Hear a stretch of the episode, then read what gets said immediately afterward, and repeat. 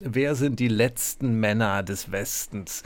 Die Frage, die klingt erstmal erstaunlich, aber mit dieser Frage geht es heute Abend in eine Diskussion in der Friedrich-Ebert-Stiftung in Berlin.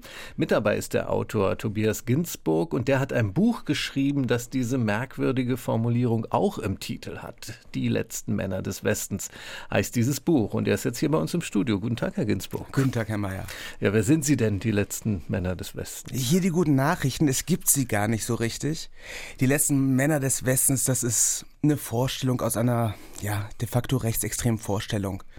Die Idee, dass der Westen degenerieren und verweichlichen würde, dass es wahre Männlichkeit gar nicht mehr geben würde, dass äh, alles weich oder verschwult oder verkommen wird und wir überlaufen werden von den harten Alphas aus dem globalen Süden.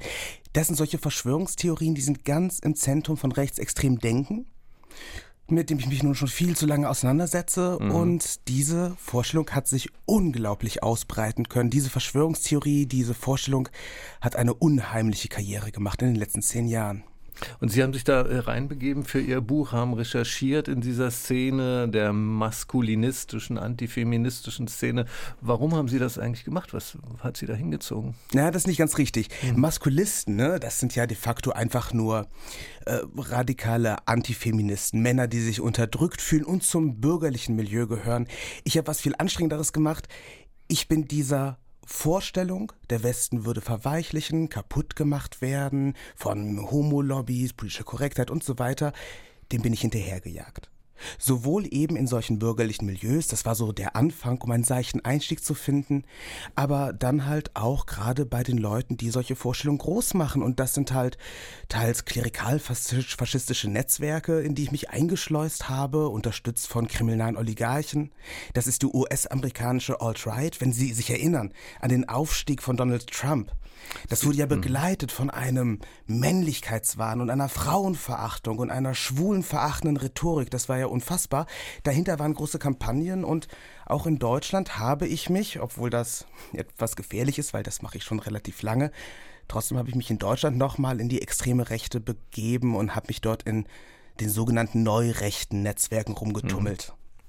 Sie haben gesagt, Sie haben erstmal sozusagen bei bürgerlichen Vertretern dieses weit gestreuten Lagers angefangen. Wo ist man da? Wo sind Sie da hingegangen? Ach, das waren halt wirklich solche äh, Veranstaltungen von ganz unterschiedlichen Menschen, die halt glauben, der Feminismus sei äh, daran schuld, dass sie ihre Privilegien verlieren, dass das Leben nicht so läuft, wie sie denken, dass Männer grundsätzlich untergebuttert werden würden in der heutigen Gesellschaft.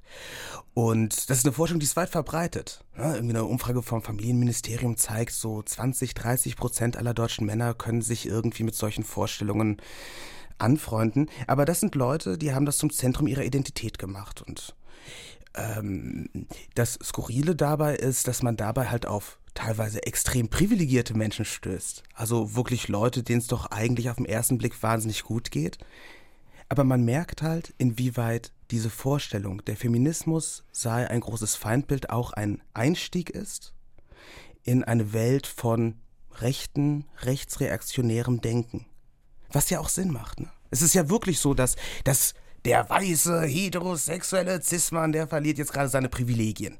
Hm, also keine Ahnung, vor 30 Jahren hätte ich als weißer Was Mann... Was ja nicht ganz falsch ist. Erstmal. Nein, das ist vollkommen richtig und nebenbei ja. ganz gut, aber vor 30 Jahren hätte ich auf dem Buchmarkt sehr viel weniger Konkurrenz gehabt. Hm. Plötzlich wollen Frauen auch Teilhabe. Dann kommen die queeren Menschen und sagen, hey, wir wollen auch mitmachen. Plötzlich gibt es Diversity. Nicht weiße Menschen fangen an zu reden, in der Öffentlichkeit aufzutreten. Hupsala. Das Problem ist dann, wenn ich aber wirklich glaube, der Feminismus sei mein Feindbild und das ist eine weit verbreitete Vorstellung, dann sehe ich halt plötzlich sehr schnell, dass eigentlich alles, was irgendwie nach sozialem Fortschritt auch nur riecht, irgendwie den Anschein von linksgrüner Ideologie hat, plötzlich eine richtige Gefahr für mich und für meine Existenz ist. Sie haben sich in Deutschland umgesehen, in verschiedenen Szenen haben Sie ein bisschen skizziert jetzt. Sie waren auch bei einer Organisation in Polen, Ordo Luris heißt die. Was für eine Rolle spielt die denn jetzt in Polen? Ordo Juris ist quasi ein Knotenpunkt in so einem transnationalen Netzwerk von teilweise rechtsextremen Organisationen, teilweise klerikalfaschistischen, christlich-fanatischen Organisationen. Die sind auch in Deutschland aktiv.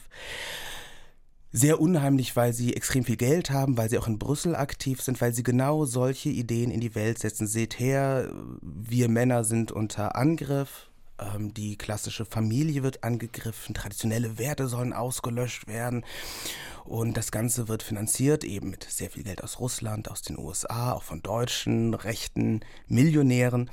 Und Ordo Juris hat einfach den größten Erfolg gehabt in den letzten Jahren. Also sie erinnern sich, ne, das komplette Abtreibungsverbot in mhm. Polen, äh, die LGBT-freien Zonen, zu denen sich ein Drittel des Landes bekannt haben. Und natürlich musste ich mich da auch anschleusen. Wenn ich von draußen drauf schreibe, sage ich, die sind fies oder die sind böse oder die machen mir Angst. Aber ich bin, ich bin ein Literat. Ich komme aus der Kunst. Alles, was ich habe, ist Empathie. Ich kann versuchen, diese Menschen kennenzulernen und zu begreifen, wie dieser vermeintlich wahnsinnige Ideologie funktioniert und was die Leute da reinreißt. Also ab dahin musste ich auch mich bei Ordo Juris einschleichen und das war dann zutiefst erschütternd, mit diesen sehr einflussreichen Menschen zu reden. Wenn Sie sagen Empathie, äh, an welcher Stelle haben Sie denn Empathie verspürt in diesen Kreisen, wo Sie sich da bewegt haben? Ja, wieder pauschalisieren ist schwierig. Reden, Sie haben gerade an, Sie fangen ja an so mit den ersten 50 Seiten und springen gerade zu den letzten 50 Seiten im Buch, ne? Äh, wenn wir darüber reden, dass halt irgendwie ein 40-jähriger, wahnsinnig einsamer Typ, der noch nie Händchen gehalten hat mit einer Frau und plötzlich irgendwelchen radikalen Antifeministen auf Leim geht, da zerspringt an das Herz vor Mitleid. Auch wenn man sieht, wie irgendwelche Neonazi-Banden kleine Jungs radikalisieren, wie schnell das geht. Auch da ist das ein unglaubliches Mitleid, das, das da dominiert an Gefühlen. In Polen, wenn ich dort jetzt mich mit irgendwelchen jungen, dynamischen, geschleckten Juristen treffe, ich habe mich ausgegeben als AfD-Netzwerker. Mhm. Dann habe mir da von meinen Freunden aus der deutschen maskulistischen Szene was abgeschnitten. Ich gründete meine eigene Männerrechtsorganisation, die MAFT, Männer für die AfD, und äh, sagte, ich hätte sehr viel Geld und schon saß ich in Warschau in diesem Hochhaus mit jungen, dynamischen Antidemokraten, die mit mir dann halt an ihrem internationalen Netzwerk äh, zum Kampf gegen die Verjudung und die politisch korrekte Diktatur kämpfen wollten. Das sind die Begriffe, die in diesen Kreisen da verwendet werden, Verjudung zum Beispiel. Ja, also gerade die Antis ja, ja, ich führe jetzt nicht aus, aber darüber muss man lange reden. Man ist da sehr schnell in sehr, sehr, sehr düsteren Gedankengebäuden. Nein, aber das sind natürlich keine Menschen, mit denen man Mitleid hat. Aber auch dort geht es darum, ein Verständnis aufzubauen. Wie geraten solche Leute da rein? Wir neigen in der Gesellschaft immer gerne zu sagen, Rechtsextreme, Nazis, Neofaschisten, die sind alle nur dumm oder so proletarische Idioten oder albern oder jetzt hier wie bei den Reichsbürgern, die sind doch alle nur skurril. Das ist so gefährlich. Dahinter sind Narrative, die sind geschlossen. Und gerade bei diesen Leuten, die dann halt an der Spitze sind, die davon profitieren, ja, die Demagogen werden, ist es halt auch immer ein Versprechen von Macht und Geld. Und es ist halt brutal zu sehen, mit welcher Luzidität sowohl meine polnischen Kontakte als auch irgendwelche US-amerikanischen republikanischen Politiker, mit denen ich gesprochen habe, Alt-Right-Faschisten, die ich getroffen habe, Akteure hier in Deutschland, mit welcher Luzidität die sagen, Frauenhass, Antifeminismus, Schwulenhass, das sind in erster Linie extrem mächtige politische Instrumente. Mit denen erreichen wir die Leute. Heute Abend bei dieser Diskussion in der Friedrich-Ebert-Stiftung, da soll es auch darum gehen, was man denn tun kann gegen solche frauenfeindlichen Bewegungen in der Gesetzgebung einerseits, auch in der Gesellschaft. Was würden Sie da zuerst vorschlagen? Ja, das Geile ist, wir reden jetzt so fünf Minuten, dann kommt die Frage, ja, und was machen wir dagegen? Und dann will ich immer anfangen zu weinen, weil die Leute wollen sofort von mir wissen, und wie lösen wir das Problem? Naja, erstmal sollten wir damit anfangen, dass wir das Problem mal benennen. Wenn ich jetzt darüber spreche, wie funktioniert diese Ideologie? Inwieweit sind das Ideologeme, die nicht die anderen haben, sondern das sind ja Vorstellungen, die uns erreichen, uns, die kuschelweiche Mitte der Gesellschaft.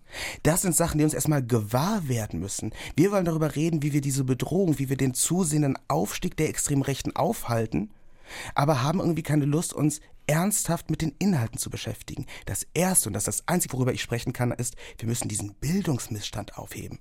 Dass Leute sich glauben, antifaschistisch irgendwie zu engagieren, sich gegen Rechts, gegen Antisemitismus hinstellen, dann aber nicht genau wissen, was ist eigentlich Faschismus? Wie funktioniert Antisemitismus? Wie legitimiert der Menschenhasser seine Misanthropie? Das sagt Tobias Ginsburg. Sein jüngstes Buch heißt Die letzten Männer des Westens. Im Rowold Verlag ist das erschienen. Und über seine Erfahrung wird er reden heute Abend bei der Veranstaltung in der Friedrich-Ebert-Stiftung. 18 Uhr geht das los. Sie können dabei sein. Der Eintritt ist frei. Und dann gibt es noch was von Ihnen am 22. Dezember, eine Bühnenshow zu Ihrem Buch, was ich mir schwer vorstellen kann. Wie ist das? Was machen Sie da für eine Show? Ach, wissen Sie, überhaupt mein ganzer Beruf ist es ja seit 13 Jahren, mich bei sehr unangenehmen Menschen einzuschleichen und dann versuchen, diese Geschichten auf irgendeine Art und Weise zu erzählen, dass es halt auch dem gerecht wird. Es ist ein bisschen skurril, es ist ein bisschen lustig, es ist vor allem furchtbar traurig. Insofern probieren wir das jetzt auch live und ich bin immer mit so einem Bühnenprogramm unterwegs. Stellen Sie sich das vor wie, wie eine Mischung aus ein bisschen Lesung und sehr viel Vortrag. So Stand-up-Comedy nur über sehr, sehr, sehr unangenehme und traurige Themen. Das gibt es am 22. Dezember abends im SO 36. Heute Abend 18 Uhr Friedrich Ebert Stiftung mit Tobias Ginsburg. Haben Sie vielen Dank. Danke Ihnen.